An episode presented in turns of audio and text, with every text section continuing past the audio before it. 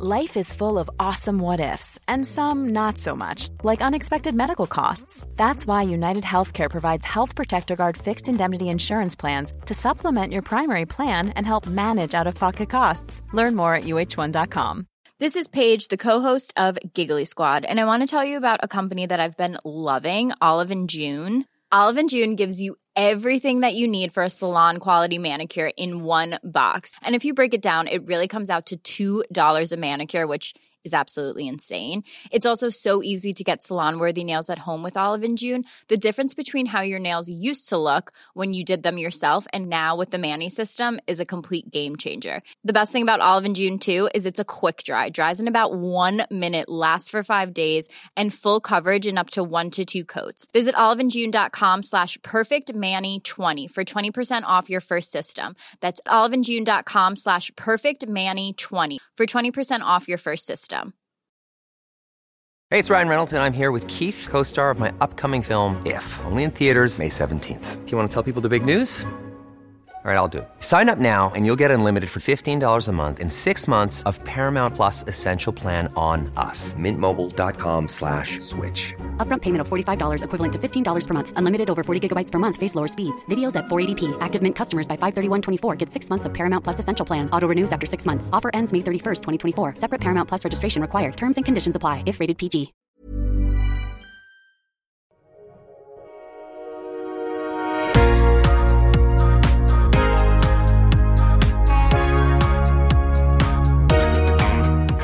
Bienvenue sur Build Yourself, je m'appelle Safia Gourari, je suis formatrice et autrice et sur ce podcast on aborde tout ce qui touche à l'entrepreneuriat. Que ce soit à travers mes propres expériences ou celles de mes invités, j'espère que ces contenus vous aideront à vous challenger et à aller au bout de vos projets.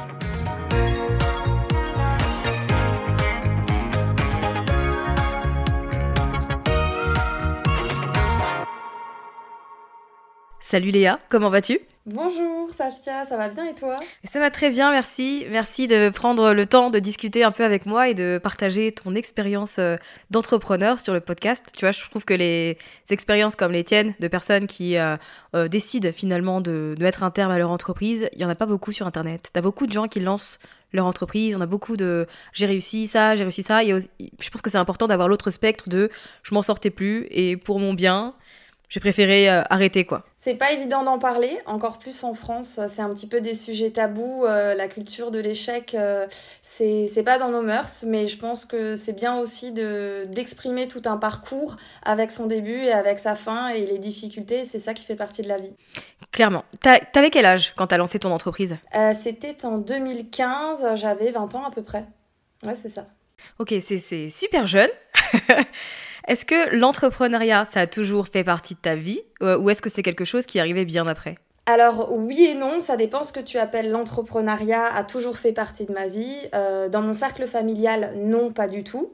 Mais euh, par contre, assez vite, quand j'étais plus jeune, euh, je, me suis je, me suis mise à vendre. Euh, bah, en fait, j'avais fait un skyblog où je vendais mes propres affaires.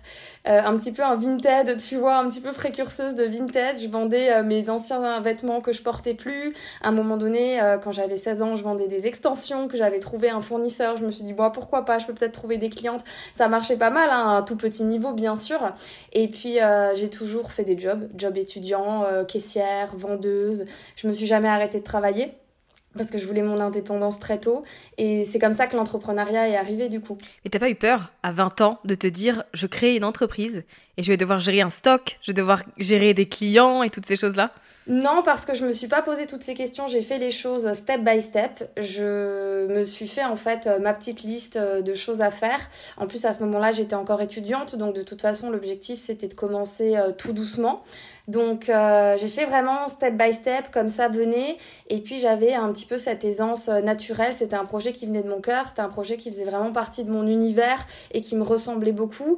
Donc euh, tout était aussi beaucoup fait à l'instinct et je sentais que c'était ma voix, que c'était fluide. J'avais forcément rencontré des difficultés quand on débute, en plus en tant que femme jeune. Je pense qu'on peut en reparler après. Mais, euh, malgré tout ça, euh, bah, c'était assez clair pour moi. Et je me disais, tant que je prends pas des risques euh, vraiment énormes et irréfléchis, ben, je peux y aller. Ouais. Aujourd'hui, tu as un compte Instagram qui est l'ancien compte de ta boutique qui a plus de 160 000 abonnés. Est-ce que tu avais déjà une petite présence sur Instagram avant de créer ta boutique ou est-ce que c'est venu avec le temps? Pas du tout. J'ai fait le schéma inverse que beaucoup d'Instagrammeuses du coup font, où normalement bah, on acquérit d'abord une notoriété, une communauté et ensuite on lance une marque, euh, peu importe le, produit ou le service qu'on souhaite. Moi je l'ai fait dans le sens inverse, c'est-à-dire que je me suis fait connaître avec du coup mon compte de la boutique en tant que euh, Léa, euh, créatrice de Léa Z Boutique. Et c'est à, à ce moment-là que ma notoriété est venue et j'avais pas du tout à la base cette casquette influenceuse. Ok, bon, c'est intéressant et je trouve que c'est important de le dire parce qu'on a tendance à penser qu'on doit d'abord créer une audience, avoir un certain nombre d'abonnés pour commencer à entreprendre des projets, alors que tu nous montres que finalement non, c'est pas du tout indispensable et que on peut construire tout ça mine de rien euh, avec le temps et euh, en développant son activité. Toi, c'est un truc que j'ai remarqué euh, chez toi, c'est que mine de rien, ton audience elle est quand même très forte, elle est très engagée. donc voilà, je pense que c'est un bon moyen de se dire on peut y aller comme ça avec ce qu'on a aujourd'hui et évoluer avec le temps. C'est ça, je pense qu'il faut y aller étape par étape, il faut se fixer des objectifs certes réalistes, ça c'est sûr. On peut pas avec zéro abonné euh, imaginer faire 300 euh, ventes, hein. il faut clairement euh, être réaliste, mais en effet on peut y aller petit à petit, step by step, et puis grandir et évoluer. moi c'est comme ça que j'ai fonctionné, et puis bah ça a bien marché parce que même si les AZ Boutique est fermée aujourd'hui, j'ai connu des beaux succès. Ouais, on va, on va y venir, on va y venir. Mais du coup, quand tu décides de lancer ton entreprise, voilà, quelles sont les premières étapes? Tu te dis, je vais ouvrir une boutique, je vais vendre des, des vêtements euh, et des accessoires. Par quoi tu commences? C'est ça. Alors du coup, moi j'étais encore étudiante à ce moment-là, donc euh, j'ai fait d'abord un DUT technique de commercialisation parce qu'on me, demande souvent quelle étude j'ai fait pour euh, avoir ce parcours-là. J'ai adoré ce DUT, j'étais plutôt bonne élève, donc je me suis dit bon, qu'est-ce que je vais faire? Je vais suivre le parcours un petit peu logique, de me dire ben je vais en école de commerce parce qu'après DUT TC c'est souvent ça. Et euh, avant le master, tu as le bachelor quand tu rentres dans le parcours programme grande école. Et en fait, moi je m'ennuyais pas mal parce que le bachelor reprend toutes les bases du commerce que moi j'avais déjà pu voir. J'avais mon job étudiant, de caissière, de vendeuse à côté, mais ça me faisait pas vibrer. Moi, ce que j'aimais, c'était la mode, c'était inspirer euh, les filles quand mes copines me demandaient Ah, mais j'adore ton look, euh, il vient d'où, etc. Donc, euh, pouvoir inspirer du coup mon entourage parce qu'à ce moment-là, j'avais que mes réseaux perso. Euh, j'adorais la photo, j'étais modèle photo, j'avais quelques contrats par-ci par-là. Et euh, bah voilà, quand même le côté réseaux sociaux, faire un petit peu de graphisme, faire des jolis montages, voilà ce que j'aimais. Et puis euh, la première idée, c'était plutôt de faire peut-être un blog mode.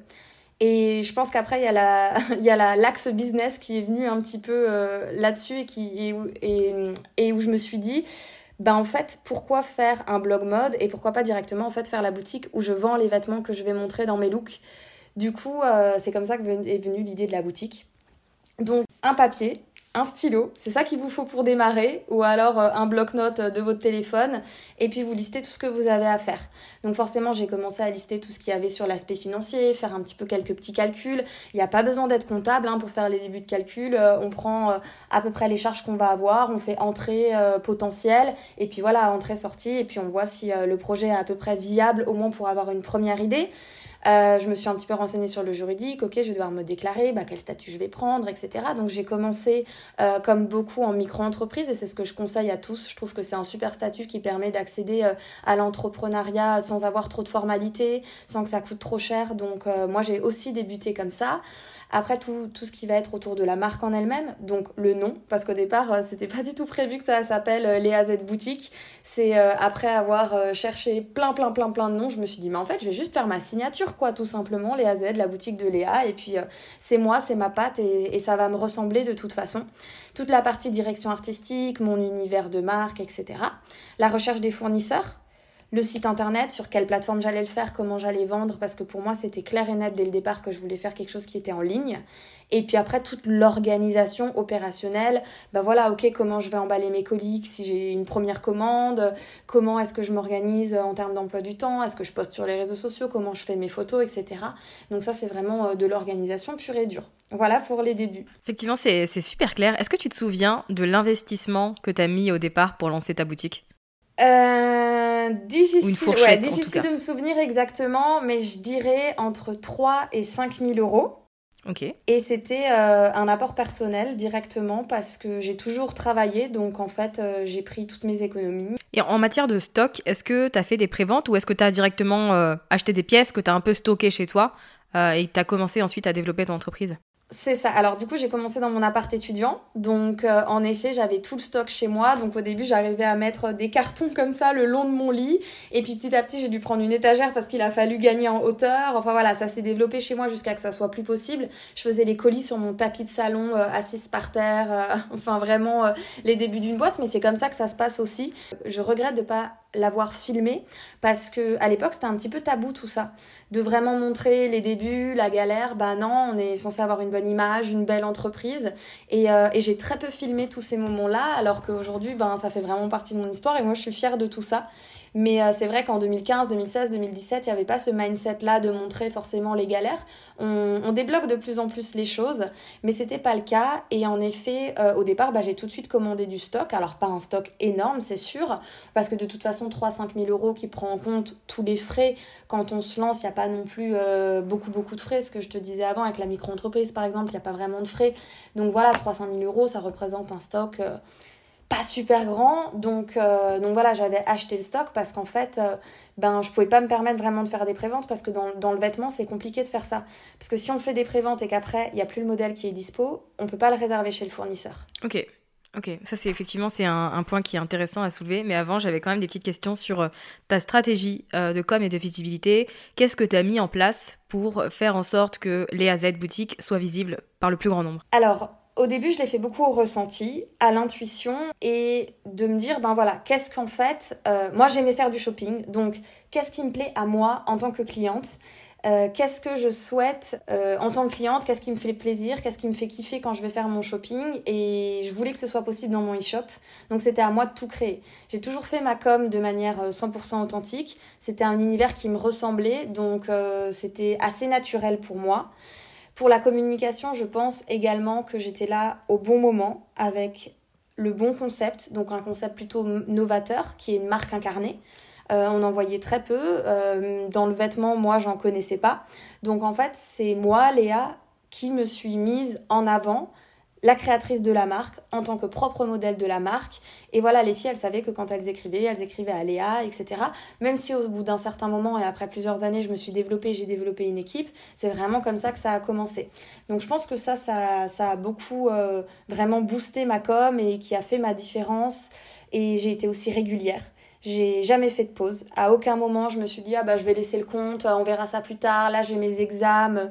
Non, je m'organisais. Il n'y a jamais eu de pause, sauf vraiment quand j'étais toute, toute, toute, toute seule la première année et que j'avais zéro personne qui pouvait me remplacer, que je suis peut-être partie en vacances une semaine, parce que là, du coup, j'étais vraiment à l'étranger et pour le coup, c'était pas possible d'aller poster les colis. Mais je pense que la régularité, ça paye beaucoup, beaucoup. Et quand tu te diriges vers un milieu, pour moi, euh, tu peux pas venir pour prendre. Il faut vraiment euh, arriver et puis apporter quelque chose. Et à ce moment-là, je pense que j'ai apporté quelque chose de nouveau et de différent. Et comment tu t'organisais avec euh, tes études et tes jobs étudiants à côté au quotidien? Genre c'était les soirs et les week-ends? Oui, alors euh, le job étudiant, c'était un job étudiant qui était entre 5 et 15 heures par semaine. Donc ça dépendait en effet comment je m'organisais et les shifts que j'avais à faire. Donc ça, bah, je l'ai placé au mieux, parfois le matin très tôt parce qu'on pouvait faire les ouvertures, donc on pouvait commencer à 7 ou 8 heures, ou parfois tard parce que quand tu faisais la fermeture, tu pouvais finir, je crois, à 21h ou 22h.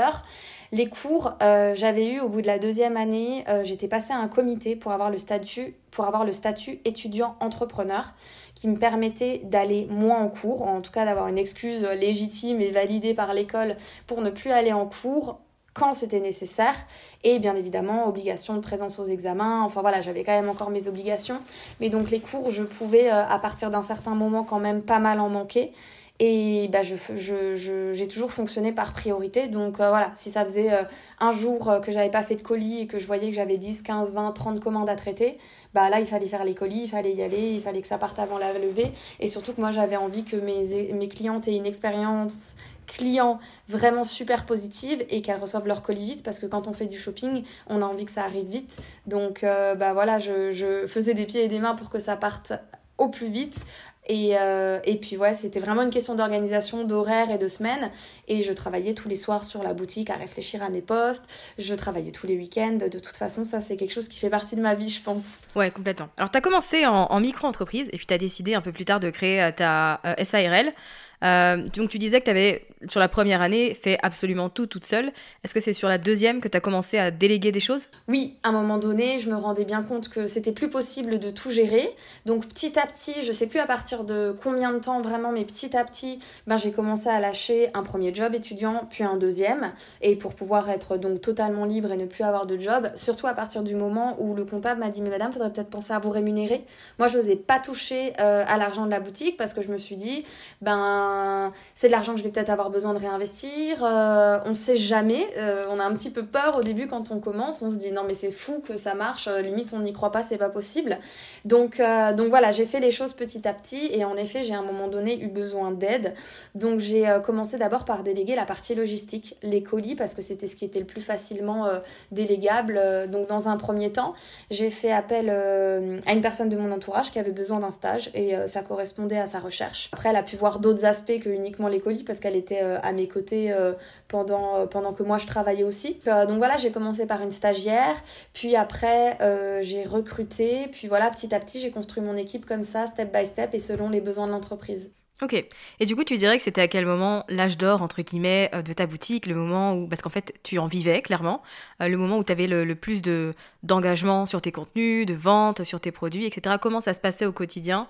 Est-ce que pour toi, c'était certes il y a de l'argent qui rentre, euh, les clients sont contents, mais moi je suis un peu débordée ou j'ai du stress et j'ai encore plus de responsabilités Ou est-ce qu'au contraire c'était euh, bah, pas une balade tranquille, mais ça roulait plutôt bien quoi non, ça reste la tête dans le guidon. Quand j'ai les souvenirs euh, qui, me reviennent, parce que voilà, sur ces huit années, il y a eu plein d'étapes, il y a eu plein de cycles et plein de phases, mais j'avais quand même beaucoup, beaucoup la tête dans le guidon. j'étais jeune aussi, donc forcément j'étais encore plus fonceuse. Euh, et, j'avais moins cet aspect de me dire, bah, en fait, parfois, il faut juste prendre du temps, même si c'est euh, une ou deux heures, mais sur une semaine, prendre du recul et réfléchir. Réfléchir à ma vision, réfléchir à ce que je veux. Et c'est vrai que les choses allaient tellement vite que bah, je bossais, je bossais. Et moi, je suis quelqu'un qui est très dans le faire, faire, faire. J'ai besoin d'être dans l'action. Donc, euh, l'aspect réflexion est plus difficile à, amener. Mais donc, ouais, je pense que c'était plus tête dans le guidon quand même, mais avec beaucoup de plaisir parce que j'ai toujours kiffé ce que j'ai fait. tu, disais tout à l'heure que tu avais euh, développé finalement une boutique avec une marque qui était incarnée, puisqu'effectivement, c'était toi l'image, c'était toi qui, euh, au début en tout cas, gérait le service client, etc.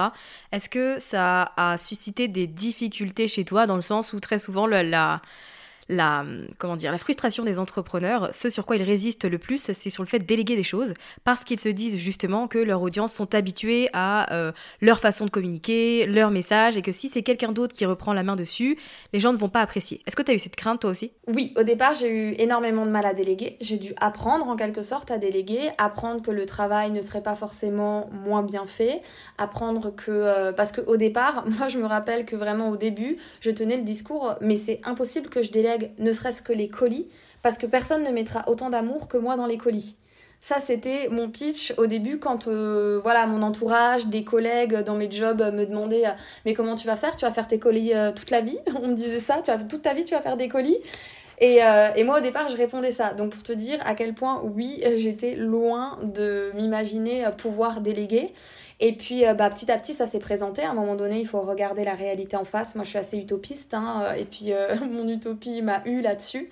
Donc voilà, j'ai réussi à déléguer une première fois et je pense aussi parce que c'était euh, une personne de mon entourage proche qui a eu besoin de ce stage, donc ça s'est bien fait. Ça m'a permis de donner ma confiance à quelqu'un en qui j'avais déjà confiance, mais du coup ma confiance dans le pro sur mon bébé, parce que c'est comme la première fois, je pense qu'on met son bébé euh, à la crèche ou euh, chez la nourrice, tu vois, c'est le même feeling, c'est archi dur de lâcher.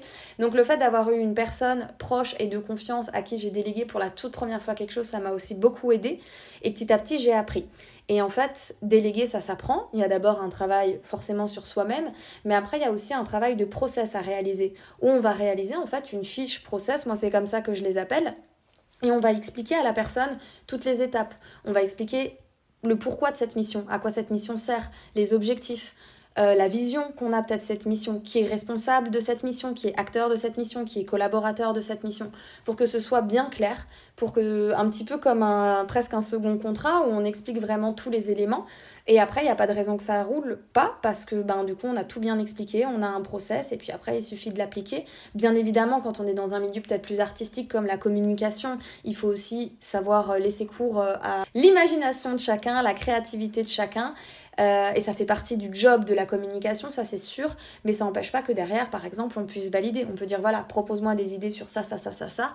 Et puis après, nous, en tant que chef d'entreprise, si on veut garder la main, on peut toujours se dire bon bah ok, par contre, soumis à validation, oui ou non, est-ce qu'on est ok de faire ça? Par contre, la communication en elle-même, ça j'ai toujours gardé quand même beaucoup la main dessus parce que que ce soit les stories, ma communication Instagram, euh, c'est venu vraiment juste là les tout derniers mois de l'entreprise où j'avais d'autres idées, d'autres choses à développer, où là j'ai délégué ça. Mais ça, sinon, j'ai gardé la main dessus tout le long parce qu'il fallait quand même que ce soit moi et ma patte. Ouais, je comprends, je comprends. Mais en tout cas, ce que je retiens, c'est qu'effectivement, euh, tout est une question d'organisation et de préparation. Tant que tu es clair, toi, sur ce que tu veux déléguer, sur la façon dont tu veux que les gens fassent le travail, ça réduit, on va dire, euh, le champ des, des erreurs ou euh, des trucs qui ne conviennent pas, quoi. Tout à fait. Et puis, avant tout ça, il y a l'étape de recrutement où c'est super intéressant, euh, où c'est super important de recruter les personnes qui correspondent au poste et qui correspondent au profil recherché, aux compétences recherchées, etc. Ouais, complètement. Toi, tu as eu des salariés? Oui, tout à fait. Euh, on était du coup 1, 2, 3, 4, 5. J'avais 5 salariés plus moi, donc on était 6 dans l'entreprise. Et euh, par rapport à la logistique, une fois que bah, j'avais d'abord commencé à déléguer en interne, et après j'ai décidé de déléguer ma logistique en externe parce que ça devenait vraiment trop compliqué à gérer et surtout j'avais plus de place dans mes locaux, en fait, mes locaux devenaient trop petits. Donc euh, j'avais le choix, soit je grandissais en interne, soit j'externalisais. Et j'ai choisi d'externaliser euh, avec un ESAT, donc c'est un établissement d'aide par le travail. J'avais, euh, j'avais, pour moi, ça me tenait à cœur d'avoir un engagement social. Et le, le fait de pouvoir réaliser les commandes avec un ESAT, je trouvais que c'était une superbe opportunité. Donc je me suis dirigée vers un ESAT avec qui ça a très bien matché et on a travaillé ensemble bah, pendant 4 ou 5 ans. Et eux comme moi, on a beaucoup beaucoup aimé travailler ensemble. C'était un, super partenariat très riche euh, des deux côtés. Et euh, l'aspect vêtements, euh, ben, tu vois, les personnes qui travaillaient à l'ESAT, pour eux, c'était trop chouette parce qu'ils voient beaucoup de cartons toute la journée. Ils font forcément des tâches plutôt répétitives.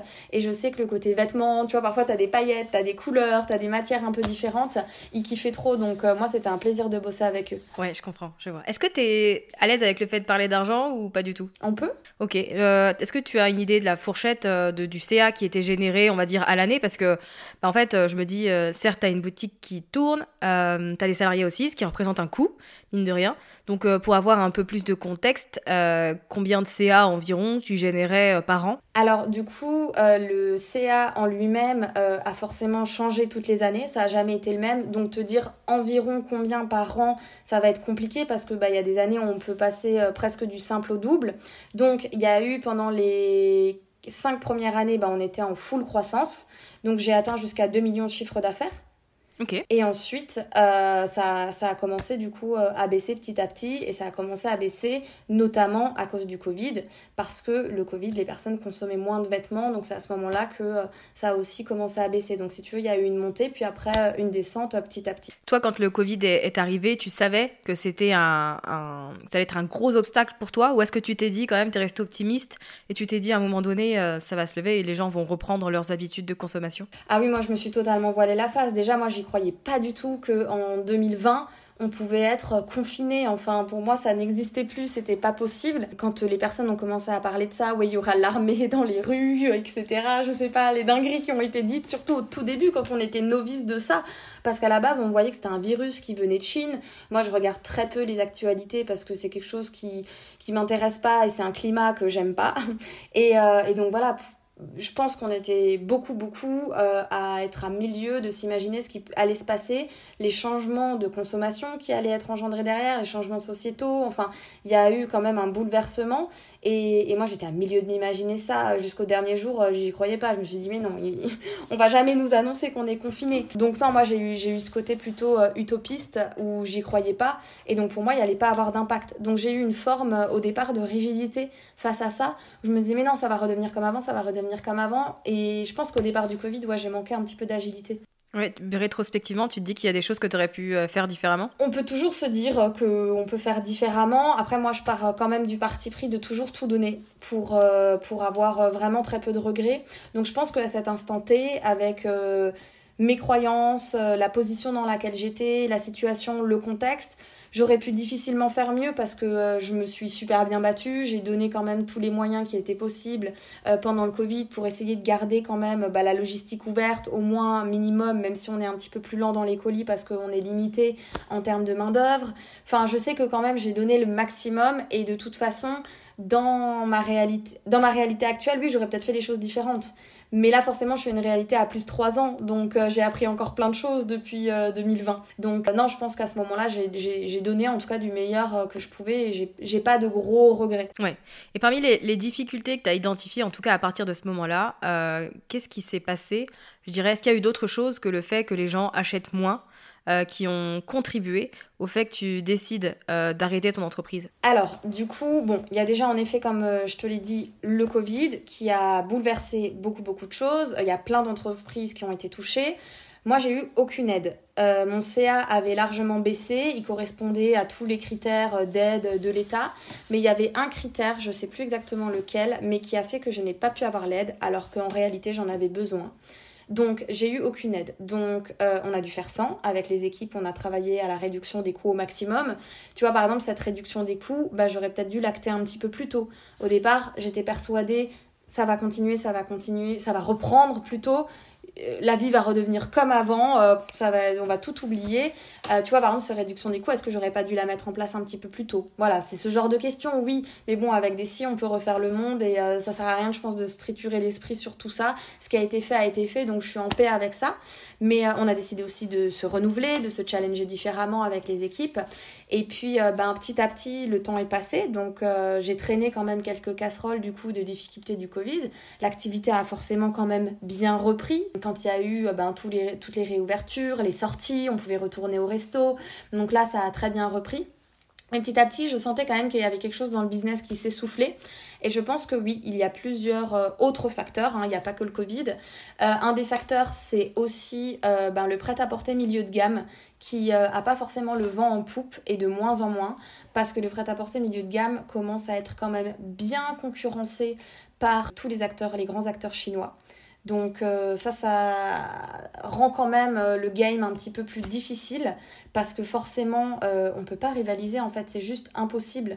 Il y a énormément de personnes qui pensent que on fait des marges affolantes, mais dans le prêt-à-porter, en fait, les marges, elles sont pas si énormes que ça. Parce que bon, quand on, en tant que consommateur, quand on connaît pas le business, on va sur des sites chinois, on voit le prix de tel petit top. En plus, les photos sont souvent des photos volées, donc on a l'impression que c'est le même top alors que c'est pas du tout le même. Mais voilà, on voit une photo d'un petit top, on voit qu'il est à 3-4 euros, on voit que le e-shop français en face, il le vend 30 euros. On se dit, mais il y a une douille, elle se fout, elle se fout de nous. Alors que non, en fait, les, marges ne sont pas super mirobolantes hein, dans le prêt-à-porter, encore plus le milieu de gamme, parce que finalement, le milieu de gamme tire de plus en plus et les consommatrices veulent de plus en plus tirer vers euh, avoir des bons prix et des prix discount. Mais quand on est une entreprise, euh, alors soit on est de nouveau à ses tout débuts et du coup on a vraiment très peu de coûts, on n'a pas d'équipe, on est toute seule et alors là oui, on peut avoir des marges intéressantes, mais quand on commence à grandir comme moi, j'ai le niveau que j'ai atteint, bah on a des frais, on a des personnes à payer, on a des salaires à assumer, des prestataires à assumer et on se retrouve en fait avec des marges qui sont vraiment vraiment minimes. Donc euh, toute cette complexité de la, du marché et euh, de la concurrence aussi euh, a forcément pesé dans la balance de la, de la décision de la fermeture qui a été une décision horrible et super dure. Parle-nous un peu de, de, cette prise de décision et de finalement ce que tu as ressenti à ce moment-là. Est-ce que tu étais dans une phase où tu t'es dit, ok, euh, je me suis bien battue, mais là, je sens que ça va trop loin. Est-ce que tu t'es dit, je veux préserver ma santé mentale? Est-ce que tu t'es dit, je veux fermer l'entreprise avant qu'il n'y ait encore plus de, de dégâts? Tu vois, dans quel, finalement, environnement et dans quel contexte tu étais? Parce que c'était très récemment, c'était, du coup, si je me trompe pas, l'été dernier? Été 2022 Non, c'était là, tout début 2023, c'est super récent. Début okay, 2023, je pensais que avais, j'ai euh, annoncé fermé. Oui, en fait, j'ai vu l'annonce, mais je pensais que tu y avais réfléchi depuis, tu vois, plusieurs mois et que c'était quelque chose en arrière-plan, quoi. Pas tant que ça, pas tant que ça. Ça s'est fait assez vite. Ça s'est fait assez vite. Ça a été une décision euh, fait vraiment euh, pas de gaieté de cœur, ça c'est sûr. Euh, j'ai passé quasiment un mois où je dormais quasiment plus. Mon cerveau il s'arrêtait pas. J'avais mal à la tête tout le temps, mal au cœur parce que ça tournait, ça tournait. Et c'était une décision difficile. J'étais seule face à une situation que j'avais jamais envisagée, que j'avais jamais vécue tout court. J'étais en train de perdre ce que j'avais construit avec euh, tant d'efforts et de sacrifices. Donc euh, voilà, le financier a accéléré la décision, mais en effet, il y, a eu un il y avait un côté aussi rythme de travail où il fallait, pour faire face à cette concurrence, tout le temps être capable de se renouveler, tout le temps être sur le front, tout le temps être derrière. Et en fait, euh, ben, ça me demandait, moi à un moment donné, je faisais une collection par semaine. Une collection par semaine où j'avais minimum entre 10 et 15 pièces, nouvelles pièces à chaque fois. Donc il fallait faire les shootings, les fiches produits, la communication, les previews.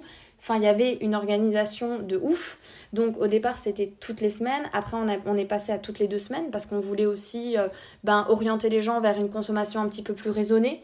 Donc de se dire, voilà, il y a un petit peu moins de nouveautés. Mais par contre, peut-être que les collections seront un peu plus fournies. Et comme ça, quand vous commandez, vous, vous commandez qu'une seule fois, mais vous avez une vue plus grande sur toute la collection. Le rythme de travail, si tu veux, je m'étais en quelque sorte aussi, et je m'en rendais compte, euh, enfermée euh, dans ma propre prison dorée. Donc il y avait des aspects que j'aimais beaucoup et ça me dérangeait pas du tout d'être enfermée dans ces, en quelque sorte ces obligations parce que quand je m'engage dans quelque chose, je le fais.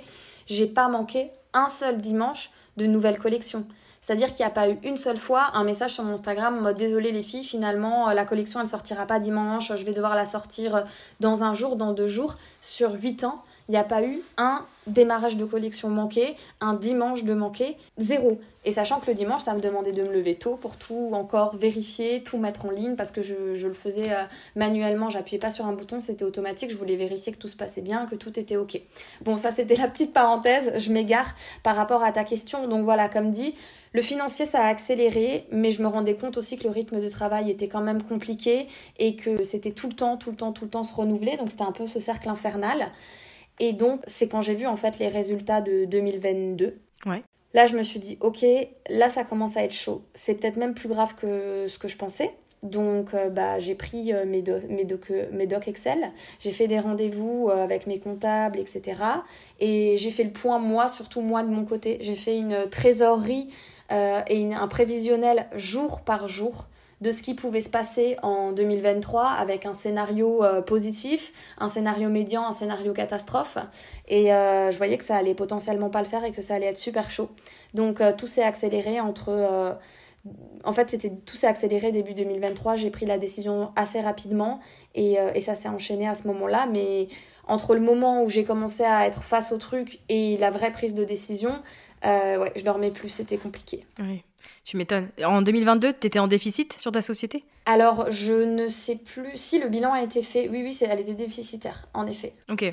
Ok. En tout cas, moi, ce que j'avais remarqué en, faisant les recherches, c'est que, euh, mine de rien, euh, toute l'audience que tu avais construite, toute la, base cliente que tu avais était hyper fidèle à ta boutique. Et euh, j'ai lu les commentaires sur Facebook, notamment, de l'annonce de la fermeture de ta boutique. Et je vois qu'il y a des gens qui disaient qu'ils achetaient depuis 7 ans, que c'était super triste de la nouvelle, qu'ils comprenaient, etc. Mais qu'en fait, je me suis rendu compte de la fidélisation euh, que tu avais réussi à créer depuis toutes ces années. Et pour le coup, c'est vrai que c'est une vraie force. Et mine de rien, certes, il n'y a plus cette boutique, mais c'est potentiellement aussi des gens qui te suivront sur tes autres projets. Bah, c'est ça qui est beau avec les réseaux sociaux. Et je ne m'imaginais pas du tout ça en me lançant là-dedans.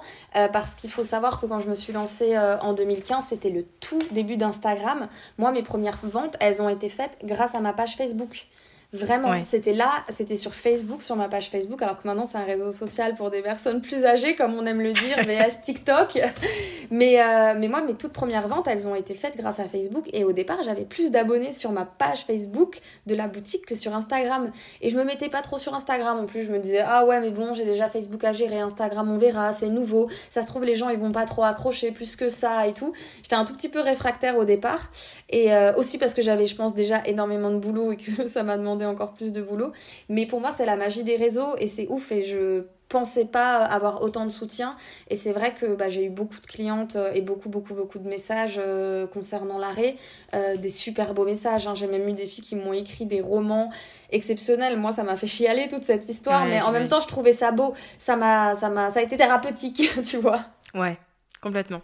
Et alors du coup donc tu annonces la fermeture de ta boutique il euh, y a du stock. Qu'est-ce qu'on en fait à ce moment-là? Eh bien justement, grâce à cette communauté, euh, j'avais prévu, euh, je voulais pas l'annoncer trop tôt parce que je voulais que ce soit comme un pansement on l'arrache et puis voilà c'est fait parce que je savais que de devoir le révéler ben publiquement c'est quand même une étape et c'est courageux. étape euh, officielle clairement. C'est euh, encore plus officiel que le jour où vraiment juste on fait sa cessation juridique. Bon ok why not?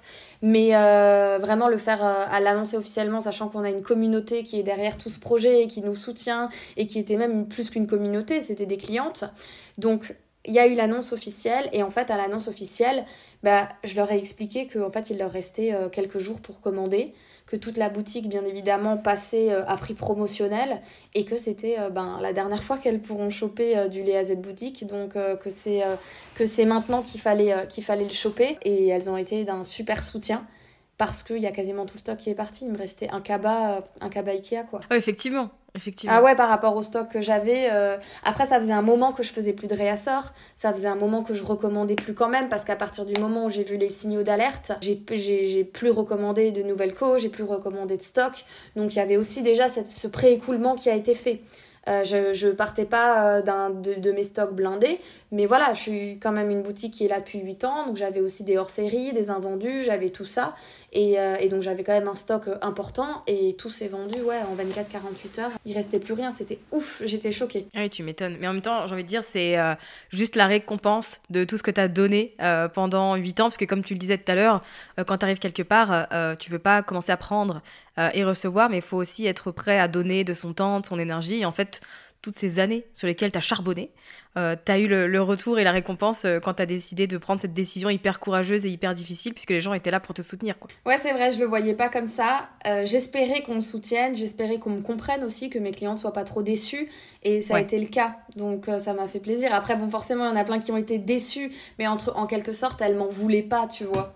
Oui, ouais, c'est ça. Tu peux être déçu que ta boutique préférée euh, ferme, mais en même temps, euh, bah, tu peux rien y faire, quoi. C'est des, des, des choses qui arrivent et tu peux pas en vouloir à la, à la personne, ça c'est sûr. De ouf. Et du coup, c'est quoi la suite maintenant? Donc, tu décides euh, de fermer euh, ton entreprise, le stock est presque entièrement écoulé grâce à ta communauté de dingue.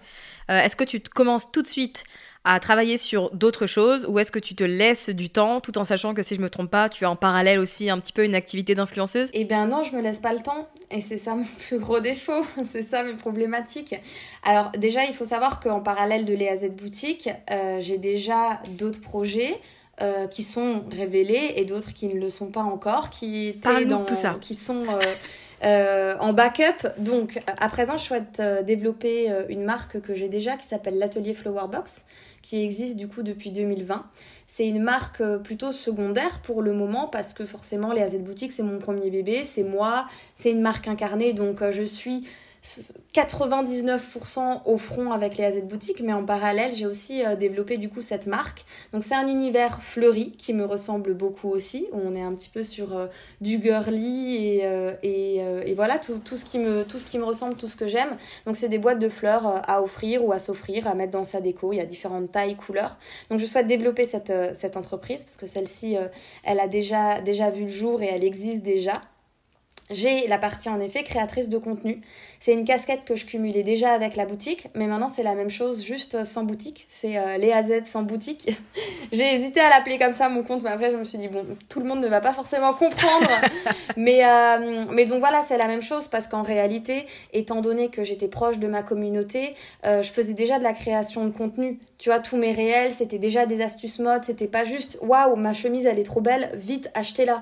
C'était toujours ben cette chemise elle peut être portée par tel morpho ou elle peut être portée de cette manière ou vous ne savez pas comment euh, assortir telle couleur avec telle couleur ou tel motif. Donc j'ai toujours donné des conseils, des inspi-look, des astuces mode. Donc euh, ça j'aime le faire, j'ai envie de continuer à le faire et c'est ce que je fais déjà. J'ai eu un petit, euh, un petit coup où je me suis dit est-ce que j'ai envie de garder ce compte? Est-ce que je garde ce compte? Et en fait, mon entourage m'a dit mais attends, les filles elles attendent que ça, elles ont envie que tu continues. Je pense qu'il y a personne qui a envie que t'arrêtes. Et j'avais fait un petit sondage sur mon compte en disant est-ce que vous avez envie que je vous continue à vous poster des contenus mode, des conseils? Et euh, tout le monde m'avait dit oui et ça m'a redonné de la force de me dire bah oui en fait je vais pas laisser ce compte à l'abandon et, euh, et j'ai envie de pouvoir continuer à, à transmettre mes petites euh, astuces et, euh, et mes conseils mode et puis mes inspi style. Je souhaite aussi euh, transmettre mon savoir, mon expérience de ces huit années en tant qu'entrepreneuse femme. Pour le moment, je fais du consulting au cas par cas, donc selon les demandes que j'ai via Instagram, parce qu'on me connaît aussi en tant qu'entrepreneuse. Au-delà de la communauté mode que j'ai créée, on, sait aussi que c'est moi qui ai créé mon entreprise et j'ai déjà fait pas mal de contenu autour de l'entrepreneuriat. Donc euh, de temps en temps, j'ai des demandes euh, qui émanent dans ma messagerie et puis j'y réponds et puis selon les disponibilités, je fais du consulting. Et le reste, c'est top secret ça arrive soon, mais euh, j'aimerais pouvoir transmettre euh, voilà, mon savoir à plus grande échelle et euh, pourquoi pas encore un, autre projet dans la mode. en tout cas, ce que je trouve génial, c'est que ça t'a pas dégoûté de l'entrepreneuriat, pour le coup. Mais comment est-ce que tu fais aujourd'hui avec toutes ces activités et ces idées pour trouver un équilibre finalement entre ton job et ta vie à toi en tant que Léa? Alors actuellement, je suis dans une phase de transition. Donc je pense pas que c'est une, une phase qui représente vraiment ma vie. Parce que actuellement, je suis euh, un petit peu dans la vallée du doute où je remets beaucoup de choses en question. Je culpabilise aussi très vite parce que je pense que ma valeur travail est forte. Donc très vite, je me dis oui, mais là, je travaille, je travaille, je travaille, mais pour le moment, mon projet, il est toujours pas sorti. On m'attend, on m'écrit certains messages, coucou, tu fais quoi maintenant? Mais sauf qu'en fait, ben, les projets entrepreneuriaux, et surtout quand euh, ils ont une belle ambition, et ben ça prend du temps, ça prend énormément de temps, donc j'apprends la patience aussi. Hein. C'est forcément j'en tire, euh, j'en tire plein de belles choses de cette expérience-là et de cette première expérience qui du coup sera pas la dernière. Ça maintenant euh, c'est bon, c'est annoncé. Mais les conseils que je donnerai du coup au global et que j'applique aussi euh, à moi pour en effet euh, comment s'organiser dans sa vie euh, d'entrepreneur et dans sa vie perso qui aimerait faire comme moi en quelque sorte, c'est déjà de ne pas sous-estimer le travail que cela représente. Donc ça va aussi un peu avec la patience parce que si on sous-estime pas le travail, on est conscient que ça va prendre du temps. Avoir sa propre identité son propre style, ça ne veut pas dire que c'est forcément quelque chose qui doit être à l'image de notre personnalité à nous en tant que dirigeants, mais voilà, de définir l'identité de sa marque et que ce soit vraiment celle qui nous appartient et de pas recopier les autres. Ça ne veut pas dire qu'on n'a pas le droit de s'inspirer, tout le monde s'inspire, c'est normal, mais il faut pas recopier. Moi, je me suis fait beaucoup copier euh, pendant euh, mes années euh, Léa Z Boutique et j'ai eu beaucoup, beaucoup de problématiques vis-à-vis de ça. la motivation, la détermination et l'organisation c'est un peu les mots-clés principaux qui ont l'air un peu bullshit, tu sais, comme quand on met dans une lettre de motivation, je suis organisée et tout. Mais c'est vrai, il faut, il faut être motivé, il faut avoir la niaque.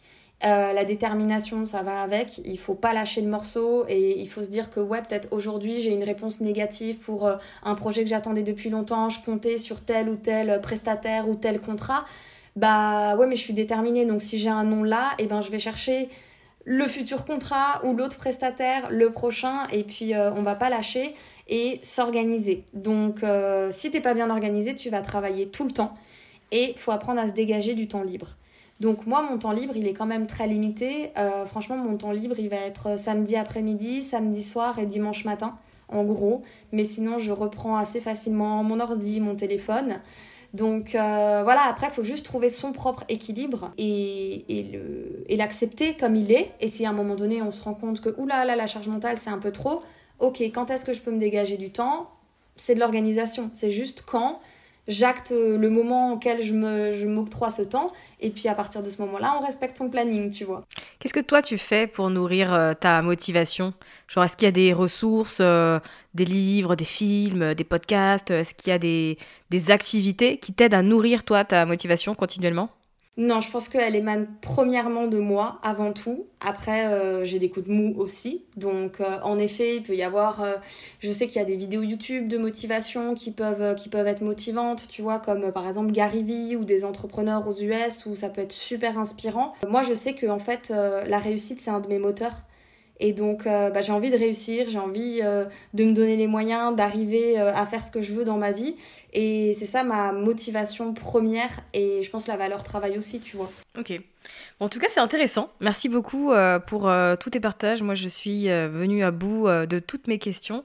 Euh, je te remercie pour ton temps, pour tous les conseils que tu as pu partager, pour ta transparence aussi. Je trouve que c'est important et que mine de rien, ça manque de contenu de ce type. Et je pense que pour ton audience aussi, les personnes qui suivaient ta boutique, bah, c'est cool aussi d'avoir un épisode où tu partages un peu les coulisses euh, de tout ce qui s'est passé. Bah ouais, là c'est vraiment backstage, c'est moi qui me livre, qui m'ouvre. Euh, j'ai rarement fait un contenu comme ça, du coup, en effet, je parle vraiment ben, des coulisses, comme tu l'as dit. J'explique comment ça s'est passé, mon cheminement, mes réflexions, et puis un petit peu plus qui je suis en tant qu'entrepreneuse parce que la mode prenait une grande place. Et euh, je trouve que c'est super cool qu'on puisse aussi ben, me découvrir sous cet angle. J'espère que le contenu plaira et que je pourrai peut-être euh, inspirer plein de personnes et leur donner également la motivation euh, de se lancer ou de continuer les projets qu'ils ont entrepris. Mais carrément. Et du coup, où est-ce qu'on peut te retrouver pour finalement suivre ce que tu vas nous proposer sur les mois à venir et continuer à avoir une idée de ton aventure? Bah du coup, j'ai le compte mode qui est Léa Z Look, j'ai le compte entrepreneuriat qui est Léa Zeli, et puis j'ai le compte de l'atelier Flowerbox qui est déjà en ligne depuis un petit temps. Donc c'est l'atelier Flowerbox. Très bien, je mettrai tout ça dans, les, euh, dans la description de cet épisode pour les personnes qui ont envie d'aller euh, regarder un peu tout ça. Merci beaucoup Léa. Merci à toi Safia, au plaisir.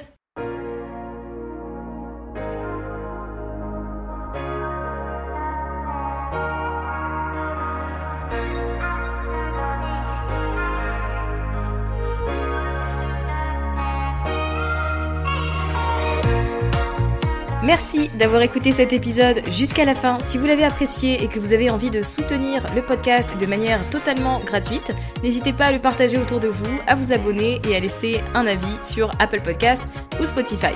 Et moi je vous dis à très vite pour un nouvel épisode sur Build Yourself.